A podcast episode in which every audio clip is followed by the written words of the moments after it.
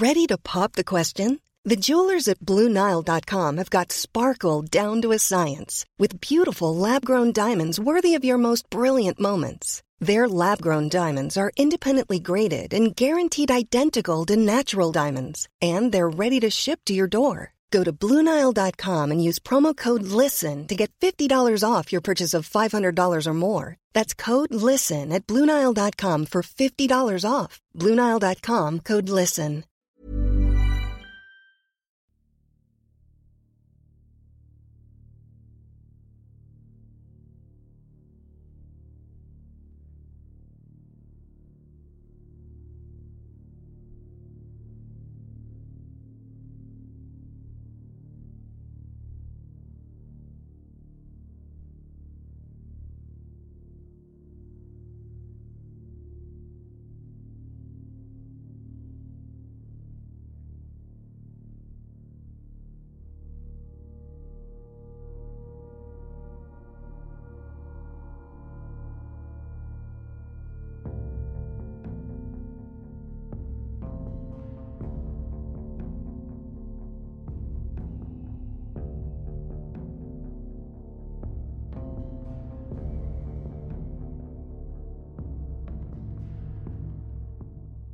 Desde el año de 1992 y hasta 1999, Garavito había violado, torturado y matado a al menos 138 niños a lo largo y ancho de todo Colombia y el norte de Perú.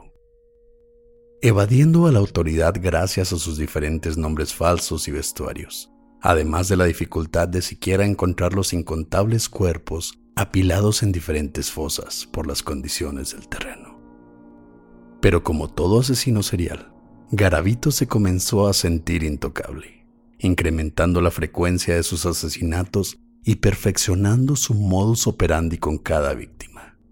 Hasta que en 1999, el despiadado asesino cometió un fatal error que llevaría a su identificación. Esta es la conclusión de la historia de Luis Alfredo, la bestia Garavito.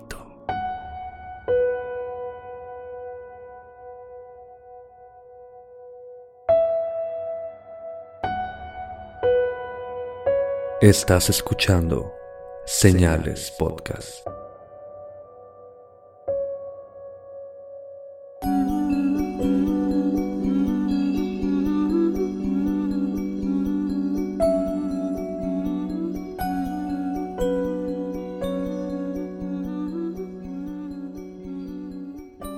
Buenas noches, gracias por acompañarnos en un nuevo episodio de Señales Podcast. Como es costumbre, un saludo a Antonio, nuestro gran amigo de Relatos de Horror. Si aún no lo conocen, síganlo en sus redes sociales como lo son YouTube, Facebook y lo pueden escuchar también en Spotify bajo el mismo nombre, Relatos de Horror.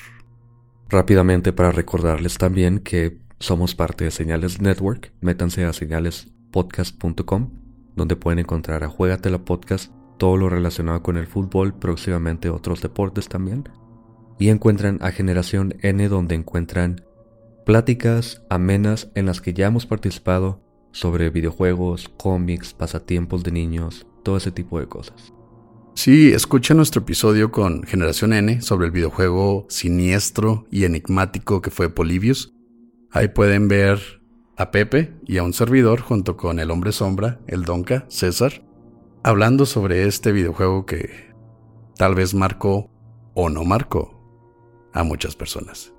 Por último, y ya para comenzar con el tema, ya habíamos sacado un comunicado, nada más para recordarles que a partir del día de hoy probablemente escuchen algunos anuncios, porque ahora somos parte de un servidor que se dedica a este tipo de cosas, a hacer anuncios, solamente para decirles que esto nos ayuda. Si no los quieren escuchar, no hay problema, sáltenselos, pero queremos ser claros con ustedes. Y ahora, sin más preámbulo, vamos a la segunda parte y conclusión de la historia de Luis Alfredo, la bestia Garavito. Luego de ser capturado, Garavito explicaba, o él al menos decía, que buscaba niños que le recordaban su propia niñez.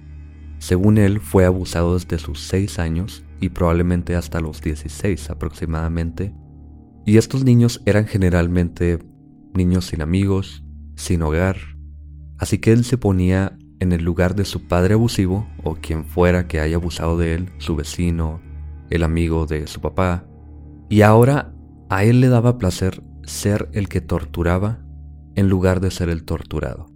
Al menos esto era lo que él decía, recuerden que todo esto viene de boca de Garavito, esto hay que tomarlo con una pizca enorme de escepticismo porque viene de él y puede ser un pretexto nada más. Según los expertos en el tema, la razón por la que este tipo de asesinos matan a tantas víctimas es muy simple. Tienen una fantasía que en su cabeza es perfecta, ellos saben exactamente qué quieren hacer, qué quieren sentir, quiere tener completo control de la situación, pero en realidad, sin embargo, se cometen errores. La víctima no coopera o no pone resistencia exactamente como quiere la persona que lo haga y jamás se logra satisfacer esa fantasía mental. Así que se vuelve a intentar una y otra vez. En Colombia no había este tipo de expertos en ese tiempo al menos. No había personas que hicieran un perfil psicológico, psiquiátrico de una persona de este tipo. Además recuerden que ellos no sabían que era una sola persona. Había investigaciones por todos lados y en esto nos vamos a centrar en la investigación. Y Oscar les va a platicar del principal investigador en este caso. Uno de los principales detectives en el caso fue Aldemar Durán, al que apodaban La Sombra, quien se interesó en el caso desde los asesinatos en Génova entre 1997 y 1998. Aldemar investigó asesinatos de niños registrados desde 1991, buscando similitudes entre las posiciones de los cuerpos, rastros de cuerda o botellas de alcohol además de que las víctimas claramente eran niños sin hogar o en situaciones de pobreza extrema, generalmente trabajando por su cuenta. Así que los policías a su cargo comenzaron a encubrirse entre los vagabundos del área y portando micrófonos ocultos. Aunque su investigación no dio muchos frutos hasta el 7 de noviembre de 1998 en el área de Nacederos, a más de 160 kilómetros de Génova donde se encontraron restos de 13 niños. Sus similitudes eran claras, de tez clara, de entre 8 y 14 años, atacados con un cuchillo o navaja y sin registros dentales, probablemente demasiado pobres como para poder tener servicio dental. Las únicas opciones eran entonces obtener ADN de los huesos o reconstruir sus caras, con la esperanza de que alguien pudiera reconocer a las víctimas. Es entonces que la policía contrató a Mario León Artunduaga, un experto en morfología humana y artista judicial, quien midió las características de un niño de la misma edad y usando nuevas técnicas rusas, analizando los huesos para determinar el género, edad y etnicidad, recreó los rostros de los cuerpos de la fosa. Mario León Artunduaga es una persona que básicamente inventó todo este campo en Colombia al menos porque él se dio cuenta de que las técnicas para reconstruir una cara a partir de un cráneo adulto son totalmente diferentes a las de un niño. Un niño tiene proporciones muy diferentes, tiene ojos mucho más grandes que, bueno, a comparación de la cabeza, que un adulto. Los dientes están bajando, hay dientes todavía que están dentro del cráneo que apenas van a bajar. Hay un montón de diferencias. Entonces él trae a un niño más o menos de las mismas características y de la misma edad le hace mediciones muy precisas y a partir de eso él recrea estos cráneos que se habían encontrado. Esto no era un, un método exacto, ya que por ser niños en pleno desarrollo, aún después de muertos, sus huesos podían seguir alargándose un poco más debido a, debido a los restos de calcio y también su cabello sigue creciendo. Por tanto, era lo más cercano que tenían para poder identificar a dichas víctimas. Cabe recordar que hasta este momento todos los investigadores y policías, nada más exceptuando a Durán, la sombra, ellos pensaban que estos niños eran víctimas del narcotráfico, de cultos porque se encontraban velas, se encontraban cuerpos quemados, se encontraban rastros de sogas que pensaban que era para algún tipo de ritual o algo parecido, o que eran simplemente drogadictos que aparecían muertos por alguna razón. El detective Durán, o la sombra, era parte de la policía de Génova, pero Garavito ni siquiera estaba cerca. El 6 de febrero de 1999, a 60 kilómetros de Naceros, en Palmira, se encontraron más cuerpos en una fosa común, solo que Garavito no fue tan cuidadoso como en sus escenas pasadas. Esta vez dejó 13 artículos de evidencia, entre ellos unos lentes, sus zapatos, ropa interior y dinero en efectivo. El detective de Palmira, Carlos Hernán Herrera, examinó la evidencia a detalle. Entre estas notó que, por el tamaño de los zapatos, el asesino debía medir entre 1,62 y 1,67 metros de estatura, y que el talón del zapato derecho estaba gastado aunque el frente no mostraba desgaste. Es decir, el asesino caminaba cojeando, específicamente dando el paso con su talón y luego girando su pie hacia el exterior. A mí me sorprende muchísimo que sea tan, tan clara la descripción, al menos de cómo camina a partir de una sola zapato nada más. Y ya sabemos que Garavito cojeaba porque se había quebrado el pie algunos años antes. También los lentes que se encontraron le hicieron saber a los investigadores que el asesino tenía una condición médica común en hombres entre los 40 y 45 o los 55 y 60 años de edad aunque no se sabe exactamente qué condición, pero ellos lo tenían claro, o esperemos al menos que lo tuvieran. Además de que los lentes estaban doblados de cierta forma que era claro que una de sus orejas estaba más arriba que la otra. El cojeo de Garavito, que él explica con esta supuesta caída hace unos años, dio lugar a la teoría de que podría deberse a problemas neurológicos. Según los expertos, una persona afectada físicamente en la parte supraorbital del lóbulo frontal se ve impactada de dos formas. Primero que nada, da lugar a comportamientos y síntomas psiquiátricos, como paranoia. Pero además, esta área del cerebro controla los movimientos conscientes del cuerpo, que podría ser la causa de su cojeo. Esto me causa un poco de conflicto porque básicamente está legitimizando la existencia misma de una persona creepy, digamos, de una persona que se ve mal, que ves a alguien que no puede caminar bien, que no se mueve bien. Y puede ser un problema simplemente físico en los nervios, en los huesos, cosas de este tipo. Pero también aparentemente puede ser algo que está conectado totalmente con tu comportamiento como persona y que puede tener problemas muy fuertes de paranoia o cualquier otro tipo de problemas psiquiátricos. Sabemos de antemano que Garavito tuvo un problema donde se lastimó el pie. Bueno, él lo dice, no lo sabemos realmente. Pero él ya había empezado todo este tipo de problemas, ya había empezado los asesinatos, las violaciones, antes de su cojeo. Entonces, como tú dices, esto puede cegar a una persona, puedes hasta caer en la misma discriminación por ver a una persona cojeando, y asumir inmediatamente que esa persona puede tener un problema en el lóbulo frontal y que puede ser un asesino en potencia. Que es muy común, no de forma tan explicada ni tan científica, pero es común, a lo mejor ya no a nuestra edad, pero yo sí me acuerdo ver a alguien caminando raro, alguien que se veía como que no tenía mucho control de su cuerpo, e inmediatamente da una sensación de miedo o de algo tiene raro esa persona, que se da mucho en los niños y parece que sí tiene algo de verdad. Y eso es algo que se vio más infundado en nosotros por gente muy mayor, sin conocimiento de este tipo de, de discapacidades o de, o de problemas psicomotores. Eran más los abuelos que te decían no te acerques, ese señor se ve raro. Entonces ese miedo es más infundado que nada. Es, lo, es el miedo a lo desconocido. O a lo raro simplemente. Mm, la verdad la gente nos tendría un chingo de miedo, Pepe. Estamos bien raros. Y eso no es todo. Por si no fueran poco los lentes, los zapatos. Y además de estar doblados estos lentes, que describen a una persona, como decíamos, con una oreja más arriba que la otra, además estaban quemados. Así que ellos pensaron que probablemente esta persona tendría quemaduras recientes en sus brazos y en la pierna izquierda. No sé cómo llegaron a lo de la pierna izquierda, pero lo dijeron. Yo supongo que por la cojera, ¿no? La cojera en la pierna derecha, entonces pon la pierna izquierda de frente.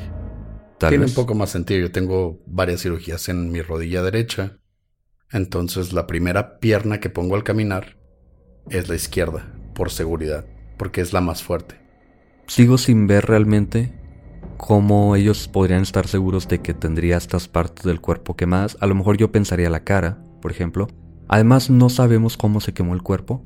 Nosotros suponemos ahorita que hablábamos que sería en el intento de quemar uno de los cuerpos, porque sabemos que los quemaba con velas o con encendedores.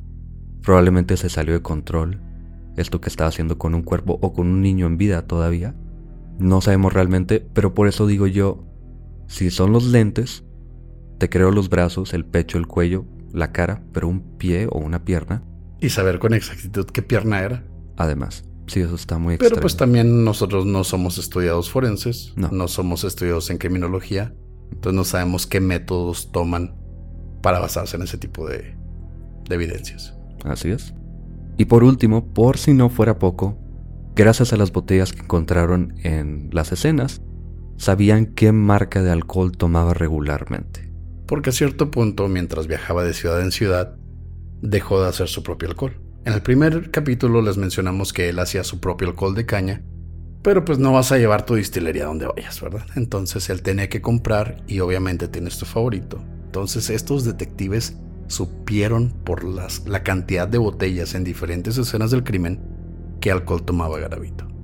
Con toda esta información, encontraron en el sistema de Colombia a 5.000 sospechosos en los últimos 10 años. 5.000 sospechosos. Luego eliminaron a los que atacaban solamente a niñas, porque Garavito atacaba a niños, y el número bajó a 1.500. Sigue siendo bastante gente. Un chingo. Tomaron en cuenta su condición ocular y esto eliminó a hombres menores de 42 años y ahora contaban nada más con 95 sospechosos. Ah, algo un poco más viable, ¿no? Y con la estatura eliminaron también a personas menores de 162 centímetros y mayores de 167 centímetros, limitando a los sospechosos solamente a las áreas en, en las que el asesino había matado. Que es todo Colombia todo Colombia, pero de alguna forma lo delimitaron y se quedan nada más con 25 sospechosos. Hay que darle un aplauso a los detectives de Colombia que pudieron descartar de 5.000 a solo 25 sospechosos. Y esto no es nada. El trabajo de investigación más impresionante que viene de Durán, lo vamos a platicar ahorita, esto es simplemente... Son cosas que se encontraron en una sola escena y que se buscaron en un sistema que ya da la información pero este detective va más allá, y ahorita vemos. En 1999, el detective Aldemar viajó a Bogotá a buscar casos antiguos que pudieran estar conectados a Garavito, donde encontró el expediente de Ronald Delgado, el niño que había matado en 1996 cuando fue cuestionado y puesto en libertad por argumentar que lo estaban acusando por tener una discapacidad. El nombre, Luis Garavito quien estaba en la lista de 25 sospechosos. Ahora las cosas estaban tomando su lugar. En el mismo expediente, Aldemar leyó que Garavito decía ser de Génova, aunque ahora vivía en Trujillo. Coincidentemente, los tres asesinatos que iniciaron su investigación eran los de Génova. Y sabía que en Trujillo también se habían encontrado cuerpos. De nuevo, como en todo Colombia. Exacto. El detective fue a Trujillo a entrevistar a la hermana de Garavito, Esther, quien les dijo que no sabía dónde estaba su hermano, ya que viajaba por todo el país constantemente. ¿Por qué sería? Pero admitió tener algunas de sus pertenencias. La bolsa de trofeos, que tenía fotos de las víctimas, recibos de autobús y un cuadernillo.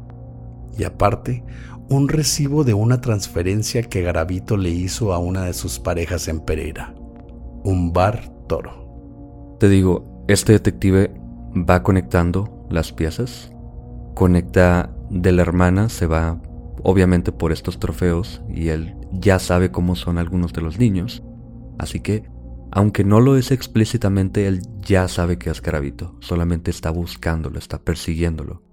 Y esta persona, Umbar, es uno de esos lazos que están en el aire nada más. Aldemar entrevistó a Umbar, quien tenía otra bolsa, con más recibos de autobús, recortes de periódicos de las víctimas, pedazos de tela, lubricantes y navajas que coincidían con las encontradas en las fosas. Ya sabía quién era el asesino. Ahora nada más tenían que encontrarlo. Para abril de 1999, Garavito ya tenía al menos 138 víctimas en más de 70 pueblos y ciudades, aunque se cree que podrían haber sido hasta 400 víctimas, siempre siguiendo el mismo proceso. Torturaba y violaba a los niños. Luego, usando su navaja, les cortaba las entrañas y los decapitaba. Cada día parecían encontrarse más y más cuerpos, hasta el 22 de abril de 1999, cuando Garavito fue al Parque de los Centauros en Villavicencio, donde conoció a Iván Sabogal de 12 años, quien vendía boletos de lotería para pagar sus útiles escolares.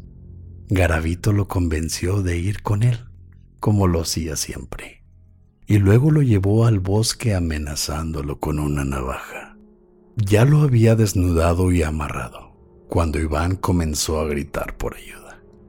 Siguiendo los gritos, un vagabundo de 16 años que se había escondido detrás de los árboles para fumar marihuana llegó al lugar, donde descubrió a Garavito sin ropa y con Iván amarrado a sus pies.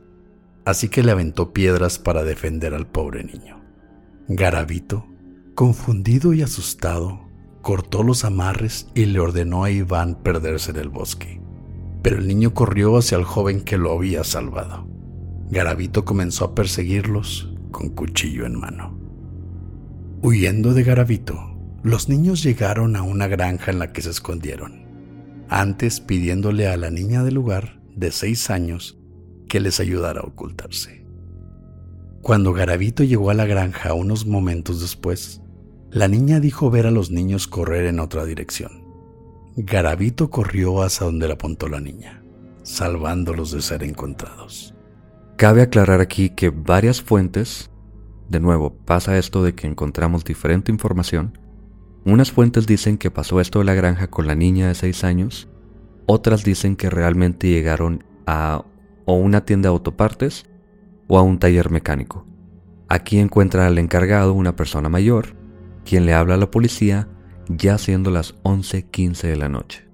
Como sea que fuere, la policía llevó a la madre, quien ya había hecho un reporte de la desaparición del niño, y la reunieron con Iván, quien explicó lo sucedido. Pero Garavito ya no estaba en el área. El oficial le ofreció a la familia llevarlos de vuelta a Villavicencio.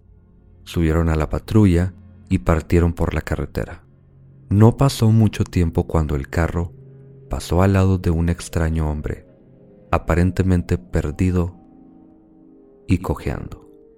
Iván lo reconoció inmediatamente, pero el hombre decía ser Bonifacio Morera Liscano, aunque sus documentos, decía él, se le habían perdido.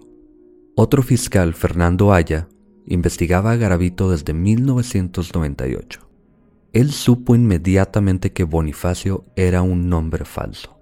Y ya habíamos mencionado este nombre en el episodio pasado. Era uno de sus tantos personajes. Recordemos que él se hacía pasar por se hacía pasar por un vendedor, por un cura, por farmacéutico. Todo tipo de ocupaciones tuvo Garavito. El ahora detenido tenía todas las características que buscaban Tenía 42 años, medía aproximadamente lo mismo que ellos pensaban, usaba lentes, tenía quemaduras en el brazo y cojeaba. Además de que cuando le pidieron firmar varios documentos con el nombre que él decía tener, Bonifacio, lo hacía cada vez de forma un poco diferente, parecía batallar. Así que era claro que su nombre no era Bonifacio. En julio de 1999, policías, fiscales y detectives de todo Colombia tuvieron una junta para comparar notas e información.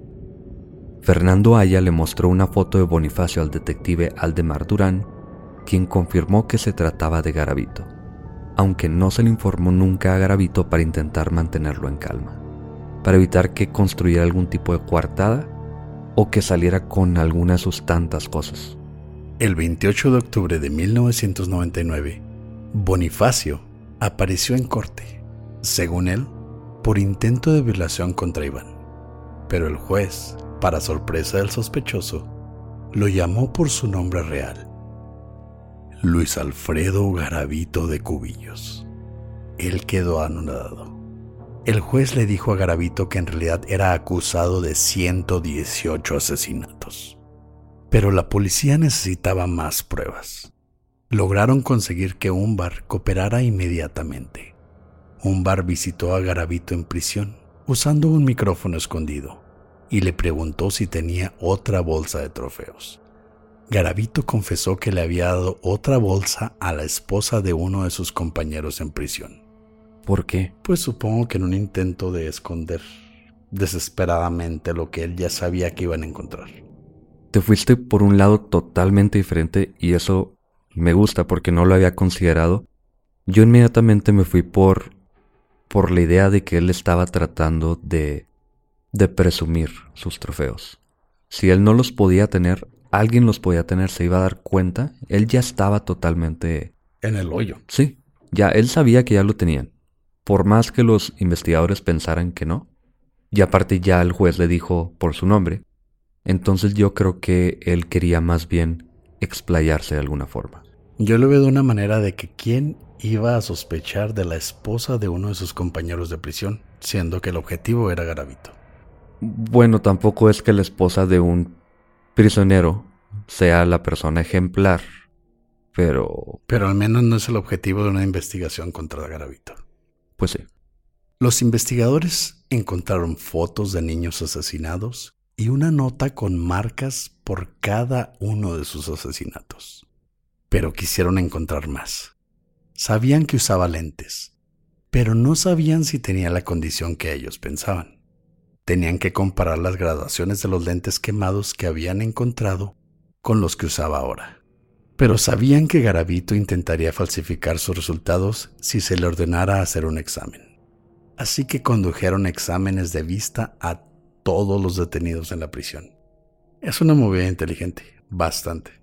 Como dices tú, es un trabajo impresionante el que hace la policía de Colombia.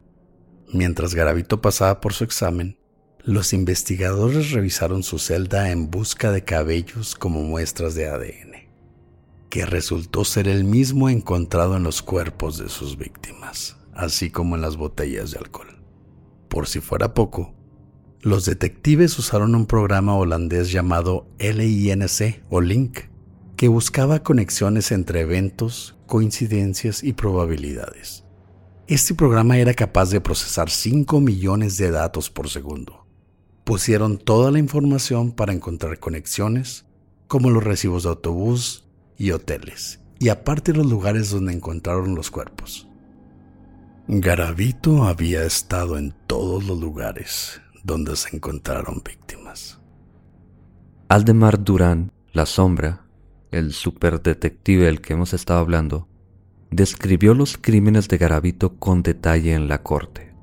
Describió cómo se ganaba la confianza de los niños, elaboró precisamente cómo los torturaba y esto causó que el cerebro de Garavito dejara de compartimentar sus crímenes.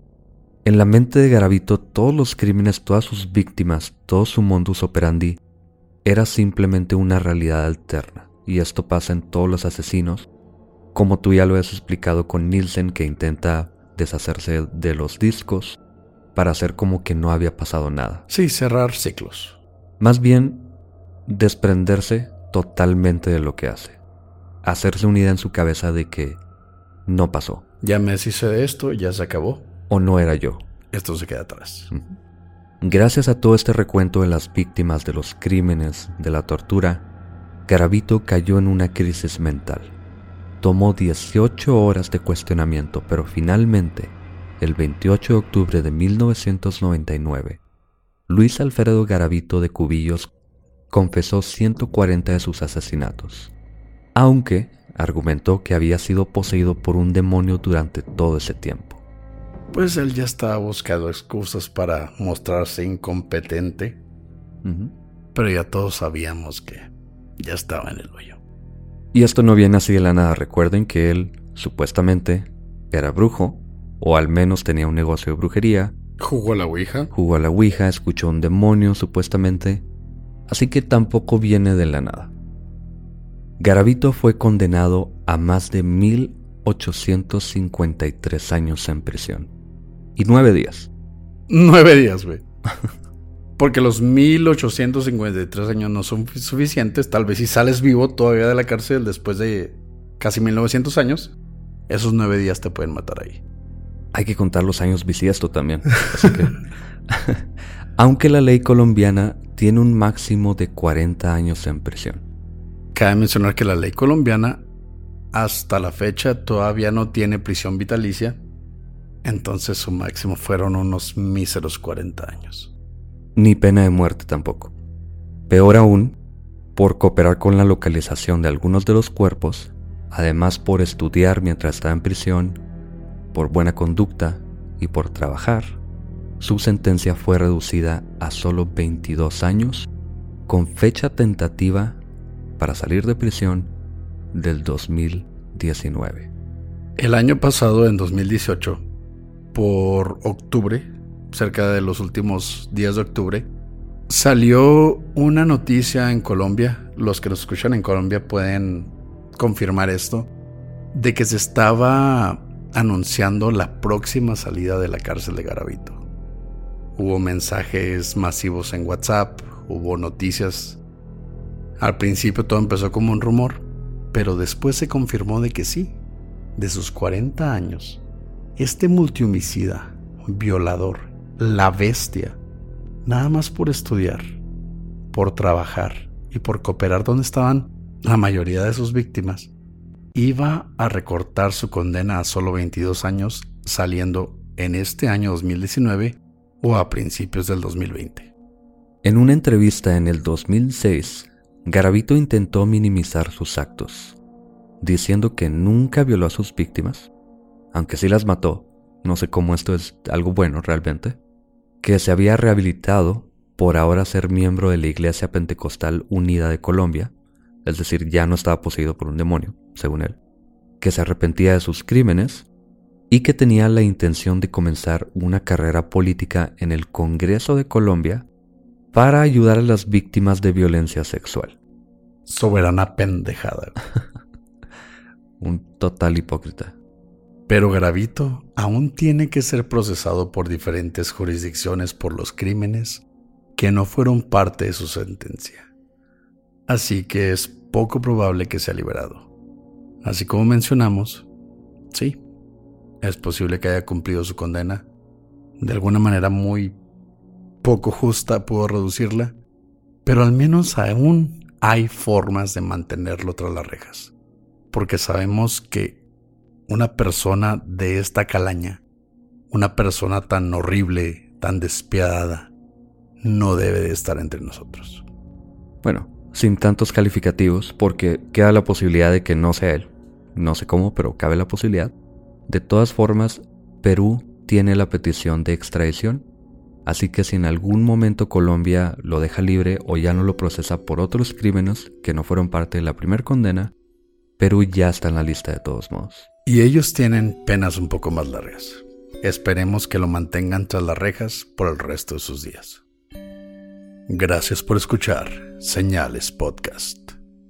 Buenas noches.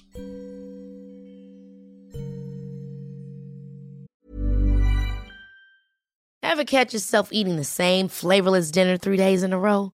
Dreaming of something better? Well, HelloFresh is your guilt-free dream come true, baby. It's me, Kiki Palmer. Let's wake up those taste buds with hot, juicy pecan-crusted chicken or garlic butter shrimp scampi. Mm. Hello? Fresh.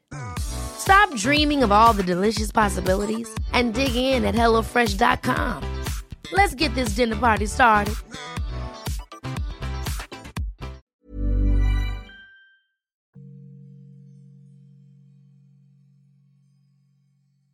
Gracias por escuchar este episodio, la última parte de Gravito, el maldito monstruo, la bestia de Colombia. Pero vamos a los saludos, vamos a relajarnos un poquito. Primero que nada a Daniel Vladinieres, que nos comentó en Facebook cuando sacamos el, el anuncio, bueno, cuando sacamos el comunicado de los anuncios. Y bueno, es un comentario bastante gracioso. La verdad, no nos pidió saludos, pero yo se los quería mandar porque fue muy bueno su comentario. Saludos a Rogelio Gómez que me mandó un mensaje por WhatsApp. Él es parte del grupo de señalados en WhatsApp y cumplió años ayer lunes. Un abrazo y un saludo Rogelio, feliz cumpleaños, larga vida y él está empezando próximamente su carrera en Derecho. Felicidades Rogelio y suerte también. Hablando de cumpleañeros, en Instagram me mandó un mensaje Alejandro Castillo de Monterrey que cumple años precisamente hoy martes. Felicidades Alejandro. Felicidades Alejandro. En Instagram también a Melisa Solís de Querétaro, con quien he estado platicando. Un saludo Melisa. Al equipo de finanzas de Dormimundo, no me dijeron de qué ciudad, pero saludos a Nicole Bulgin, también en Instagram, a María Revelo Salinas, que ella dice que nos escucha mientras hace maquetas en la madrugada.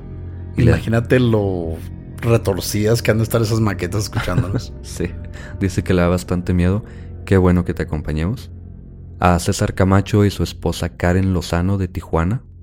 Y también en Instagram a Alejandro Quijano y su esposa Mayra Gómez. También en YouTube, en los comentarios, tenemos a Ana Suelma Pasa Quispe de Perú, a Sari. Nada más. Sari, así aparece.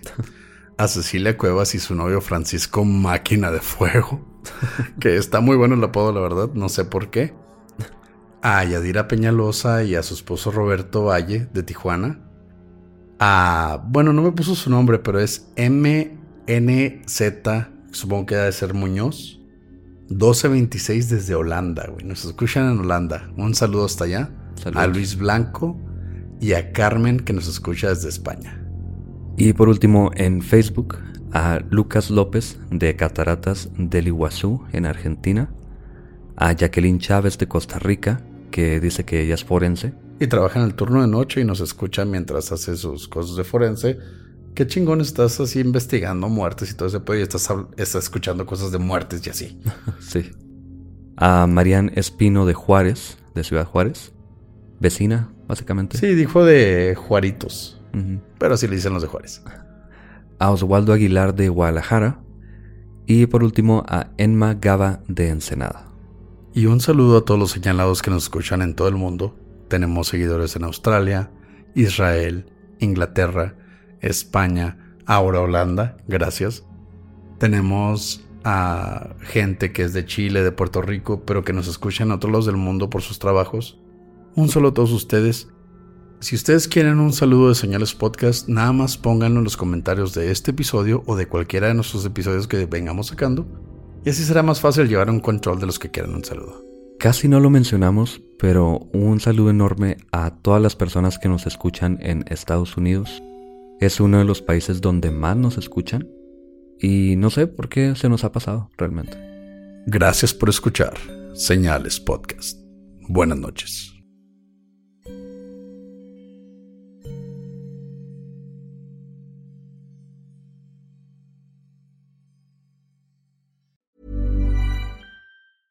Hey, it's Paige DeSorbo from Giggly Squad. High quality fashion without the price tag. Say hello to Quince.